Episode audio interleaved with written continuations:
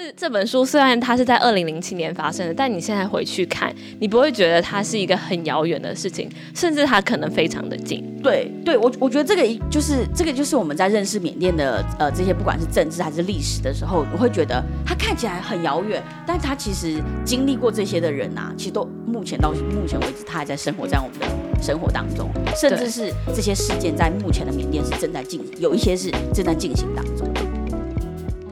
明格拉巴，大家好，我们是喇叭女子，我是万丽，我是雨婷，欢迎来到缅甸街，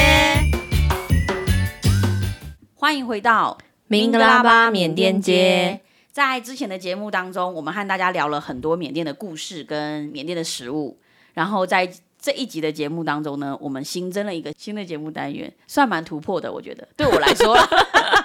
对我来说啦，算蛮突破的啦。嗯、因为这个这个单元就是，呃，诶，如果你有听我们的上一集的话，你就会发现万丽最近立了一个新的学习目标，对，就是我要增加很多的阅读量。对，那我们也其实有一部分也是为了这一集这个小单元啦，就是我们的这个新的这个单元呢，就是想要透过呃在台湾可以阅读到的中文的缅甸书，来跟大家分享有关于就是这些中文缅甸书在介绍缅甸的一些什么东西。对，因为一来我们之前主要的像一二季，我们主要就是访谈人物嘛，或是我们自己在聊关于缅甸的生活或者缅甸的文化。那接下来我们在第三季的。嗯，节目企划上，我们希望可以把这个节目做得更有深度一点。对，所以这个对我这个家庭渔妇来讲，这个主妇来讲，就是一个很突破性的，就是我需要阅读很多有关于缅甸的书籍。但我蛮喜欢的啦，老实说。对，因为我们其实，嗯、我觉得我自己也发现，尤其在政变之后，发现我对于缅甸的各种社会政治的这种知识其实蛮薄弱的。我也是。对，所以我们就。就是一直在精进一下自己的脑袋，所以就想说，透过这次的这个单元，然后跟大家分享一下我们在读书的一些心得啊，然后推荐大家一些我们看过的好书。然后在我们的这一集当中，我们先首先先选出来的第一本书呢，我们不要太难，然后也不要太就是一下子就给大家就是太大的压力，太大的压力，因为大部分的书其实都很有压力，尤其是谈缅甸的书，对我真的觉得大部分都是谈政治、历史、经济，我都觉得哦，真的是。口味就是一下子很难嗑，对，就是太很沉重，对，所以我们第一就是第一集不要吓大家，也不要吓我自己，对，我们先从一些简单轻薄、好入手的、好入手的 开始，主要是为了我自己啦，免得这一集做了一集之后看完之后，后面再也看不下去，整个拖，真的对，所以我们这一集，我们这一集第一集。的这一本书，我们要介绍给大家。也许有一些人有看过，对，我觉得这本书其实其实蛮有名的吧？对，如果你有在接触的话，对对对，而且它有在世界各国有翻译成，我记得好像是十八种语言，嗯，它有翻翻译成各个各个不同国家的语言，嗯嗯，我觉得蛮，就而且也它又是漫画，又很好入手。讲到这边，大家有猜出来是哪一本书了吗？如果猜出来的话，不要以为有奖品哦，没有。好，那我们今天。就公直接公布，我们今天想要跟大家分享的就是《缅甸小日子》这本书。对，对，那《缅甸小日子》这本书呢，它是一个加拿大的漫画家居德利勒。嗯，听起来讲中文的名字就觉得好像一点都没有厉害感。对对对，他的一个呃一个漫画的作品，我觉得这个漫画就如同我们刚刚说的，它很好入手，可是、嗯、呃也不会因为它很好很好阅读，然后里面的内容就比较就是比较粗浅，我觉得也不会，对，完全不会。对对对，那它的内容呢是在讲这个作者，然后他带着他刚出生没有很久的儿子，然后跟他的太太，他的太太是那个无国界医生。然后呢，就是来到了一个陌生的缅甸过生活的，呃，生活观察吧，应该算是。对，所以这本就是《缅甸小日子》，就如同它的书名一样，嗯、他用漫画的方式画下他眼中的缅甸。而且我觉得它很可爱，是它的线条都很简单。对，它其实是一本黑白漫画，但是它不会觉得很无聊。对，嗯，而且一下就一下就可以看完了。对，很轻松。哦、虽然它其实里面谈的议题其实不轻松，但是。你却可以很轻松的可以把把它看完。对，就我在看他的这一本，我在看他的这本书的介绍的时候，我很喜欢他，就他曾经就是在一个访谈里面，他有曾经这样解释过他自己的作品。他就说他的游记多半是以小故事串联而成。然后当我旅行时，名胜古迹并不是我唯一的感兴趣的，人与人之间的萍水相逢更弥足，呃，更更显得珍贵。我觉得他，我觉得他他这样形容他的作品，我觉得的确是蛮贴切的。对，而且他在漫漫画他的这本书的漫画里面呢，就是就他有去蒲甘，然后有去一些名胜古迹，你就发现他就真的只是画出了他去这些地方，他怎么去，然后去拍照去做什么事情，完全没有字，嗯，然后就一页就带过去了。对，但你却可以在他的画中感受到很生活感的一些样貌。嗯，我我蛮喜欢，其实。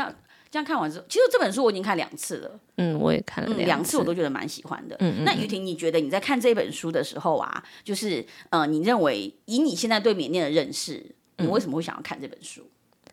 我觉得跟我第一次看，这是我第二次看这本书，嗯、然后我觉得跟我第一次看的时候，其实那个感受差很多，因为我第一次看的时候，其实对缅甸的文化没有那么了解，所以。我现在其实有点忘记我第一次看这本书的时候的感受是什么，但我第二次再回头去看，我觉得就更深刻了，因为呃，里面其实谈到非常多缅甸政治社会，或是生活文化，或是宗教等等的面向，然后他用一些很轻松有趣的方式把它呈现出来，所以我觉得我自己在看这第二次在看这本书的时候，我觉得他非常厉害的地方是在于他从很轻松的角度去描述和带出缅甸。的政治社会的状况，尤其因为呃，跟大家补充一下这个背景，就是居德里勒他在缅甸的这段时期是二零，大概是二零零七年左右，所以缅甸还是在军政府的呃掌握之下，所以我觉得。尤其在二月缅甸政变发生之后，我再回去看这本书，我觉得有了很多不一样的想法。然后，但是我觉得更有趣的是，它里面就如同书名《小日子》一样，它里面谈了很多呃生活面向，像是我觉得之前万丽和我们之前另外一个 podcast 节目的来宾中恩都有提到，就是在缅甸邮差寄信和大家收、哦、收信的方式都是用那个线，对对，对，对，对，对，然后在里面他也画出一模一样的，对对对对对，我觉得很酷。然后。而且你就觉得哇，很有真实的那种画面，对，很真实。就哦，原来是长这样。然后，而且他画的线条又非常简单，对他画的非常简单，哦，就很厉害。对，然后还有那个之前万丽也有提到，他之前去缅甸的时候，因为每天都有托钵，然后从早到晚，他在里面也有画出这个景象，然后我觉得很可爱。对。对，就是呃，我自己呃，因为我跟雨婷一样，也是看了两次这本书。然后我第一次在看这本书的时候，嗯、其实我当时好奇的是，以一个就是加拿大外国人，他是怎么在缅甸过生活的时候，他是他他是怎么观察缅甸生活，然后他会观察到哪些？嗯，就是因为我常常觉得，有时候观光客观观察到的，或者是以一个外国人视角观察到的缅甸的样貌，我觉得就是我会很好奇那个那个切入点，然后有。时候其实会会有一些我们意想不到的发现，就是因为对我们来说有有也许有一些生活是很习以为常的，嗯，然后你不会去发现中间的细节，对。可是他对外国人来说，他不是那么的那么的日常，他可能对外国人来说是一个非常，所以当他发现这个点的时候，会让我觉得哎很有趣。然后呃，比如说我就会觉得他发现了那个。缅甸人他们拿伞的方式会挂在领子的后面哦。我当时就是我当时我在看这本书的时候。我就觉得有吗？我缅甸人我们有这样吗？后来我想起我爸拿伞的样子，我觉得哦，真的哎，就是你看他画那个样子，就觉得哦，我爸就是这样拿伞的，嗯，就是放在那个领子的，挂在领子的后面。那这个是我第一次看这本书的我好奇的地方。然后当我第二次再看这本书的时候，我比较好奇的事情是，他在里面的时候啊，就是呃，我我比较想要呃，比较想要知道的就是在，因为他在里面有提到很多，像刚刚雨婷提到的，就是以前缅甸的，就是呃专政时期或者是独裁时期。他的里面的生活是怎么样？然后这些是我们之前我在读缅甸的相关的事件，或者是缅甸的政治的书的时候，比较没有画面的。嗯，然后虽然我爸妈他们以前也跟我说过很多缅甸以前我们是就是排华的时候，或者是呃军政府执政的时候，呃生活是怎么样怎么样，可是也是没有画面的。所以我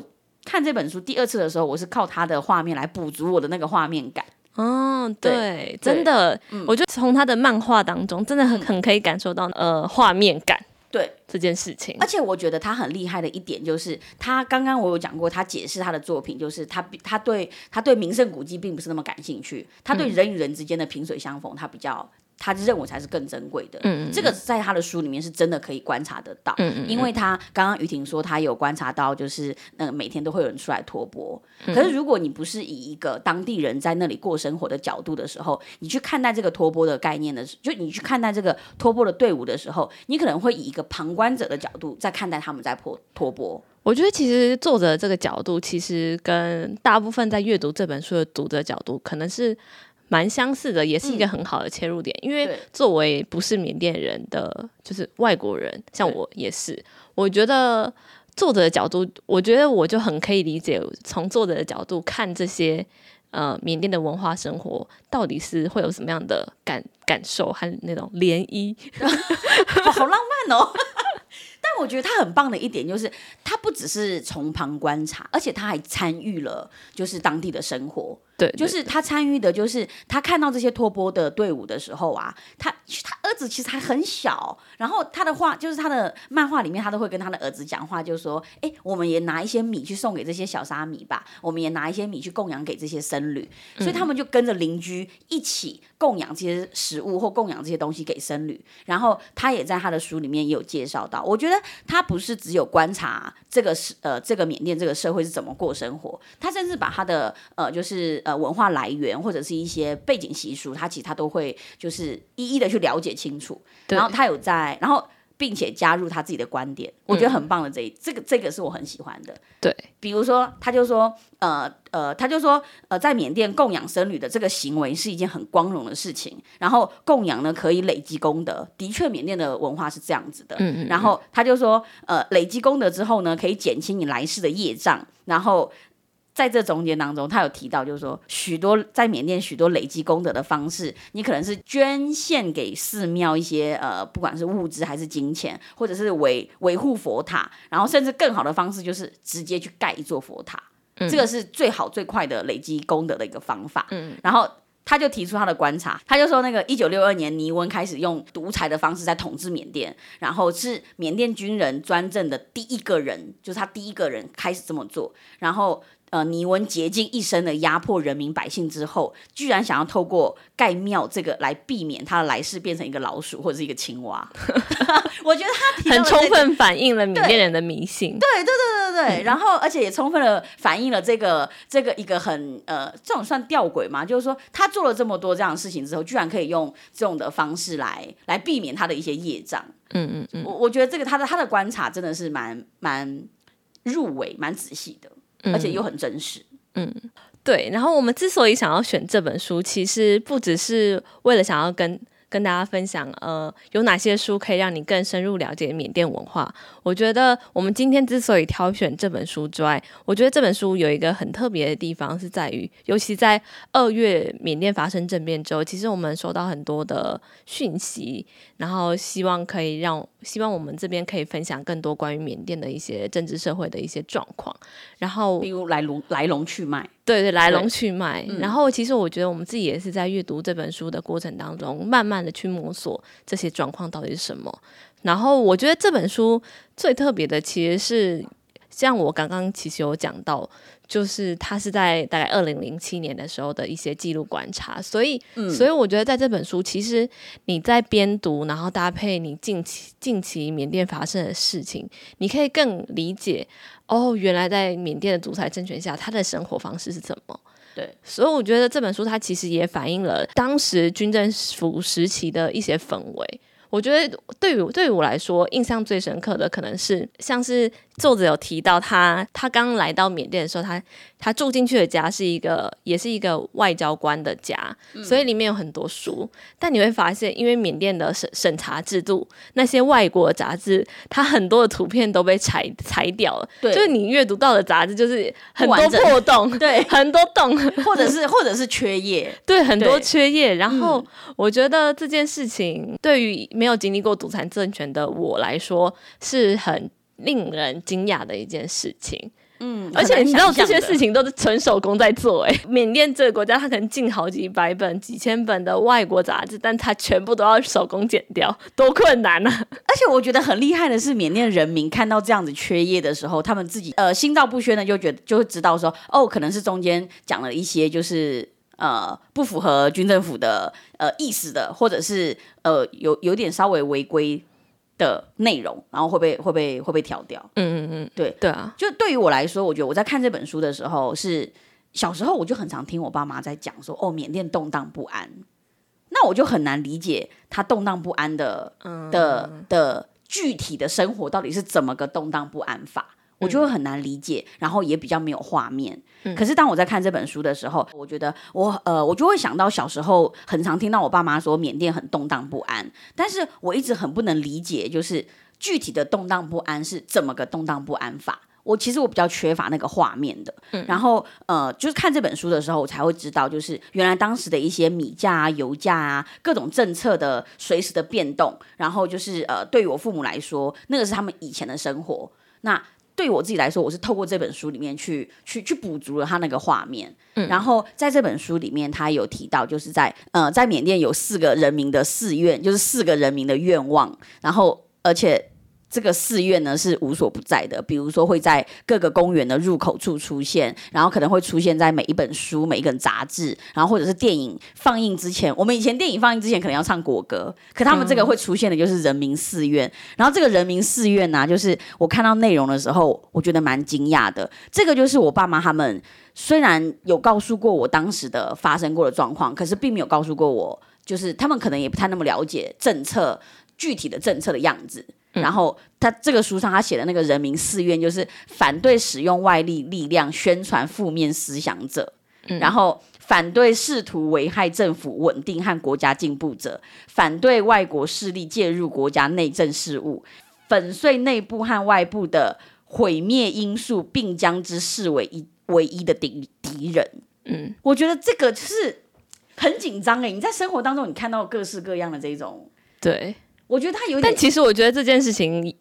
就是从你刚刚那样描述，我觉得其实很有既视感。哦、嗯，我觉得不只是在缅甸，在比如说我们隔壁的国家，中当隔壁，我觉得也很多 很多这种标语。对。就是我觉得他这这本书虽然它是在二零零七年发生的，但你现在回去看，你不会觉得它是一个很遥远的事情，甚至它可能非常的近。对，对我我觉得这个就是这个就是我们在认识缅甸的呃这些不管是政治还是历史的时候，你会觉得它看起来很遥远，但它其实经历过这些的人啊，其实都目前到目前为止，他还在生活在我们的生活当中，甚至是这些事件在目前的缅甸是正在进，有一些是正在进行当中的。对。对，嗯，然后在这本书里面，他还有提到了一点，就是当时在那个就是呃呃军呃专政时期，就是独裁时期的。刚刚雨婷提到的，就是说这个作者他在这里面呃在缅甸这个国家生活，大概记录在二零零七年的那一段时间。但我觉得其中有一个剧情。其中有一个画面，他画的这个点的话，我认为他在缅甸生活的时间应该可以推敲到二零，从二零零七年往前推，甚至可以到二零零五年，因为在这本书里面，他有提到过一个缅甸突然迁都。以前缅甸旧的首都是那个呃仰光，然后他后来就迁都成内比都这个地方。那在内比都这个地方呢，就是呃他在书里面他有提到，那个是缅甸军政府在事先完全没有任何的。征兆的情况之下，无预警的突然下令，把政府部门在一天之内，然后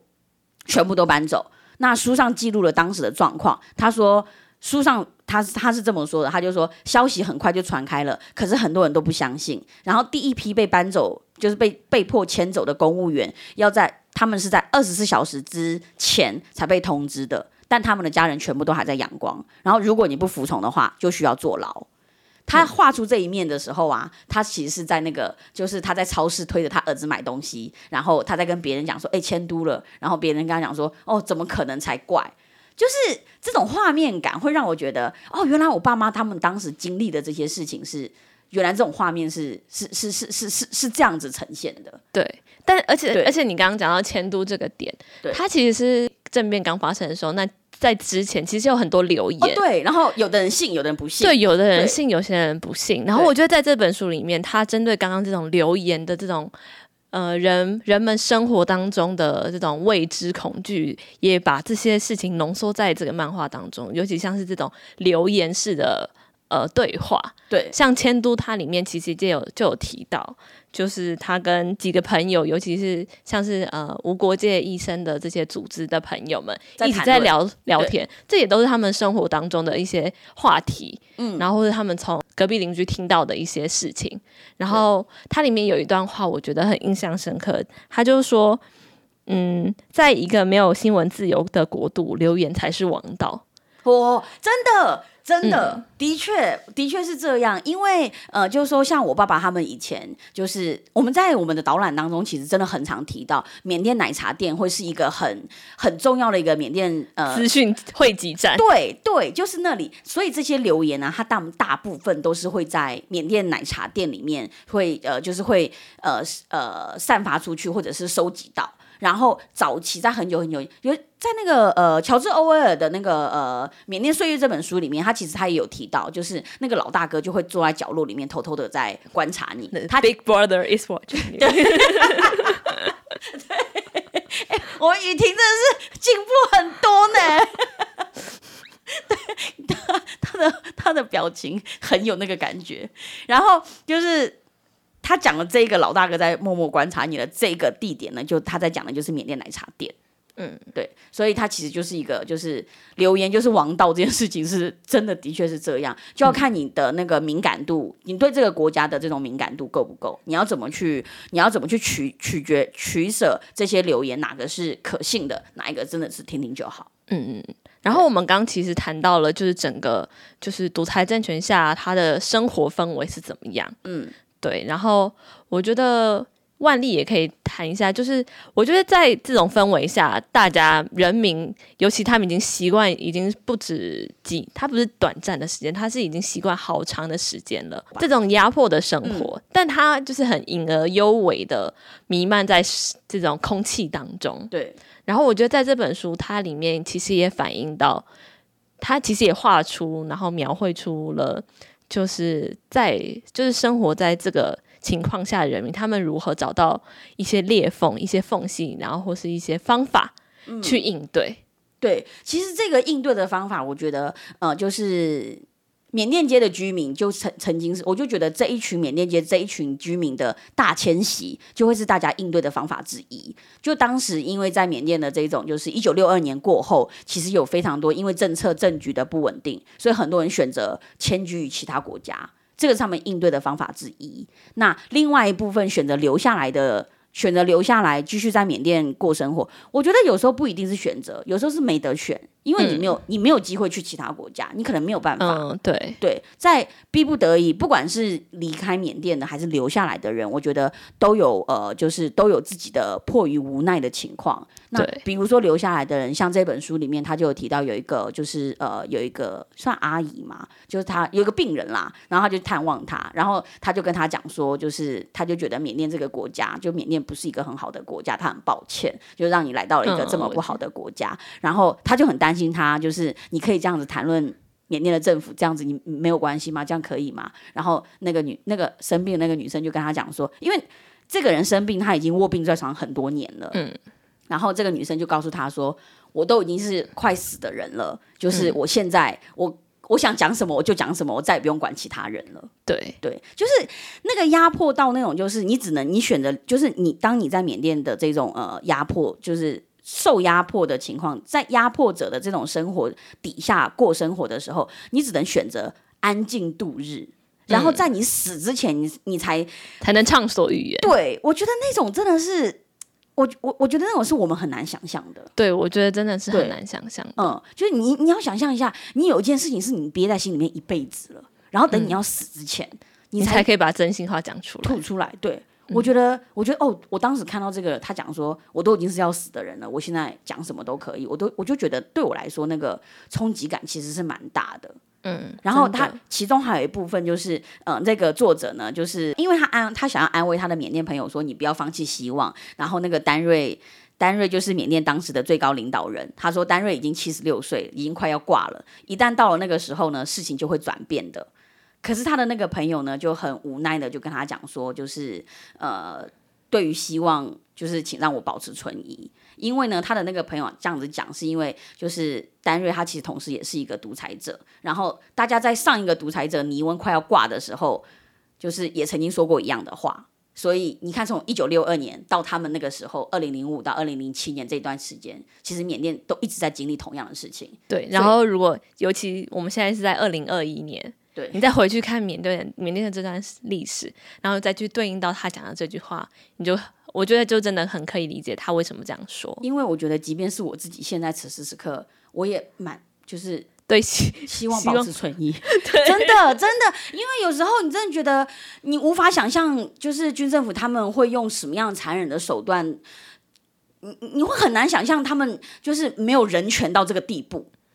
嗯，所以我就会觉得，就是连我自己都会觉得，对我也是对，希望保持存疑，嗯嗯嗯，对，所以我觉得看这本书，就是他从你可以很轻松的角度去看，然后有时候你也会看到一些生活中的无奈，对对。而且我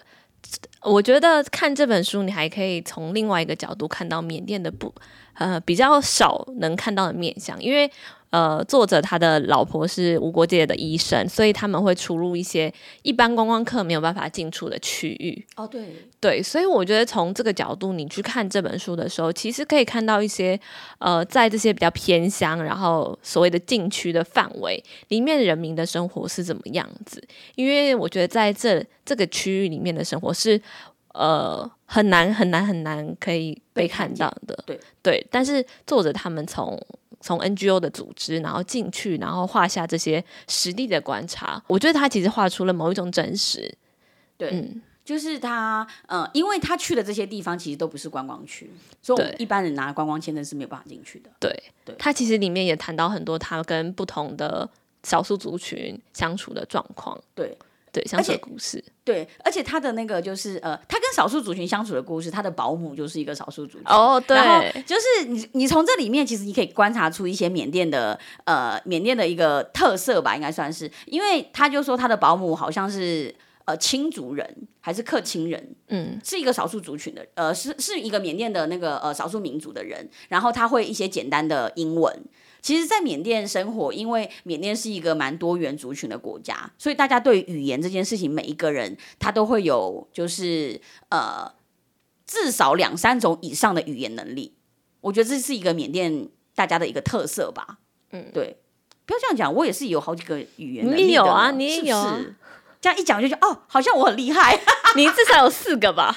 呃，对，因为我来台湾啊，如果我不来台湾的话，就也是两个，没有三个。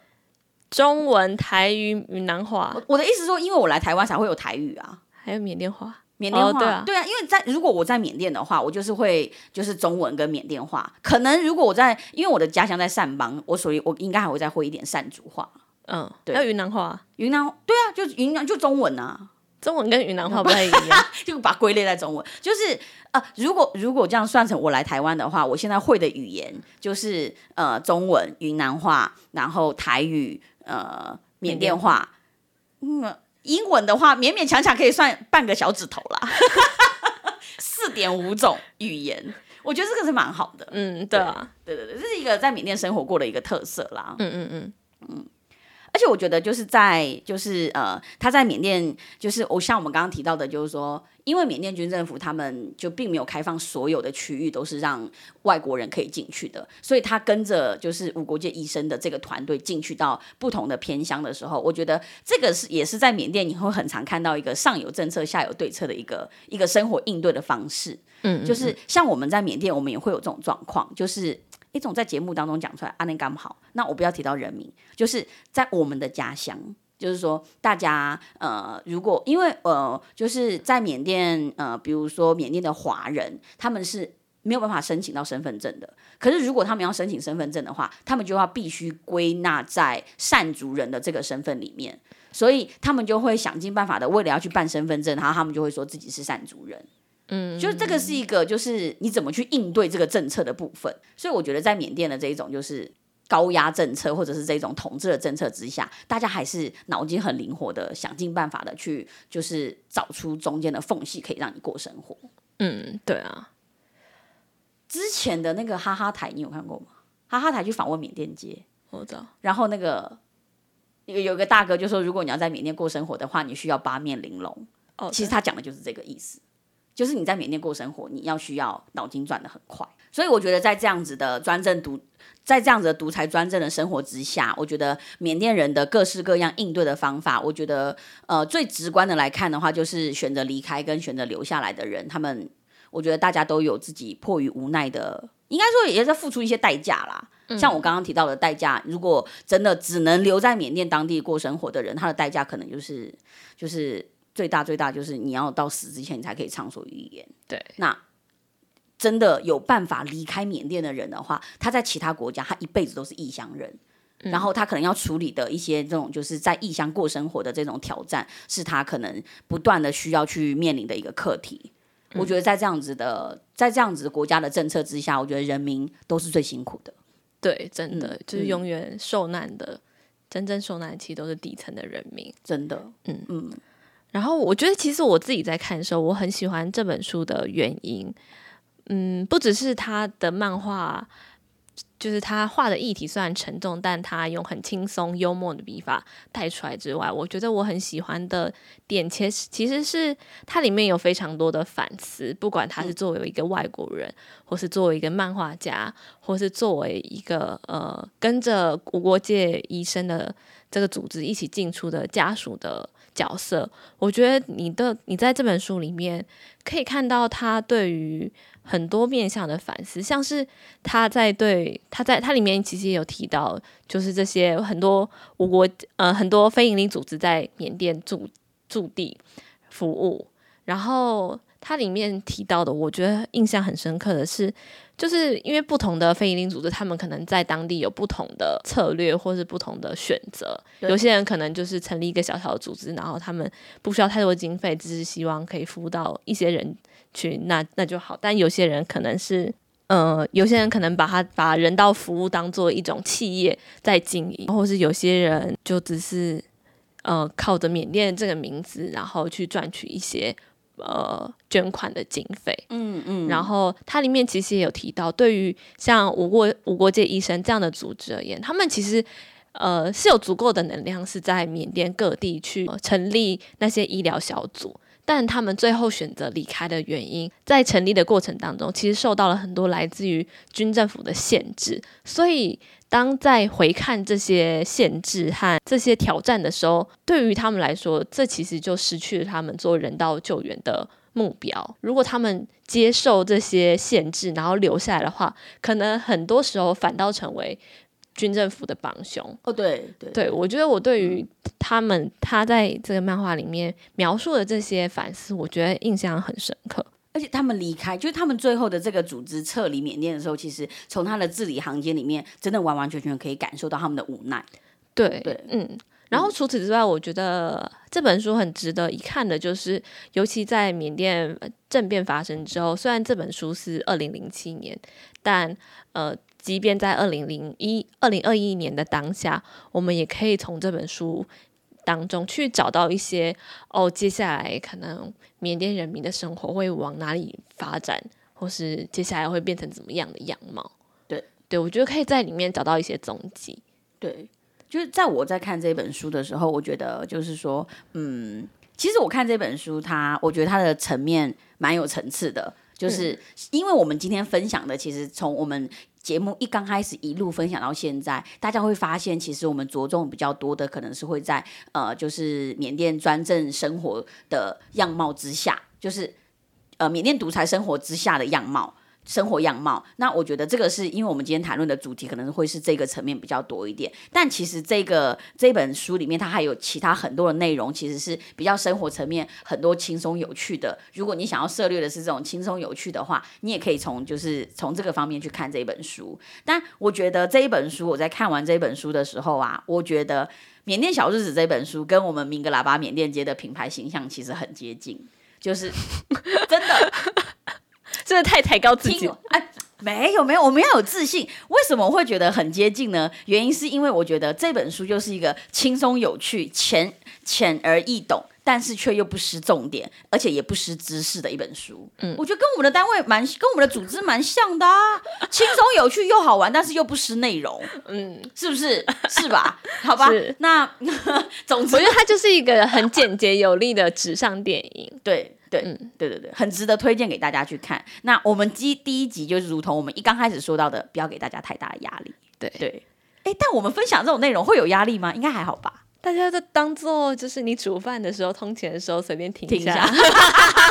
蛮可以的。而且你又觉得，就是听完之后，你又觉得哦，我又增加好像有一点收获，是不是？而且你在中间吸取这些知识跟收获的过程当中，也不会觉得太负担。对，如果太负担的话，就留言跟我们讲一下，我们再改进。对，好，那以上就是我们喇叭女子看完这一本《缅甸小日子》的分享。如果你同时也看完了这本书的话，也很欢迎你跟我们分享你的心得感受，然后欢迎留言给我们，告诉我们。对，也记得追踪我们哦。好的，拜拜。明格喇叭缅甸街，大家再见喽，再会，拜拜。